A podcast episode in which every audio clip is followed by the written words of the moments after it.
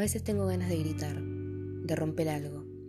A veces tengo ganas de que no me importe si lo que rompo es un sentimiento. A veces tengo ganas de alejarme, pero también tengo ganas de reír, de que ríen conmigo, que no me dejen alejarme, que estén, que me digan, nos juntamos a reír y después sentarnos a tomar unos mates, a charlar del mundo, de lo que duele y de aquello que sana, de cuando crecimos y cómo a veces involucionamos sin querer, porque no somos más que consecuencias de otros.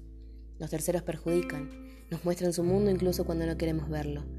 Lo tenemos todo ahí, frente a nuestros ojos, y como esponjas nuestras pupilas lo absorben, nuestros cerebros se llenan de eso que nos hace mal a veces y otras simplemente no canalizan. Miramos el mundo con ojos inocentes hasta que llega alguien a corromperlo.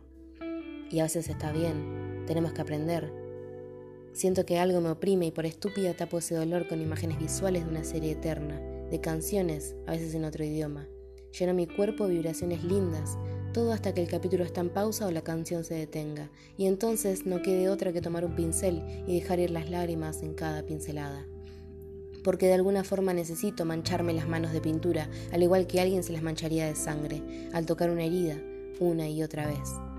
El tiempo pasa, seis meses, siete, diez, y me sigo manchando porque nada está cerrado, por lo menos no hasta ahora. ¿Qué hago? Ahora mis ojos están secos, parpadeo y no hay lágrima que caiga. Dejé de llorar porque con mis manos empecé a expresar. Hago fuerza para tragarme este nudo que insistente continúa lastimando en mi garganta.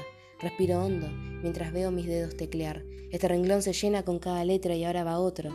Llegamos a las 300 palabras. Y eso es todo. Me vacié.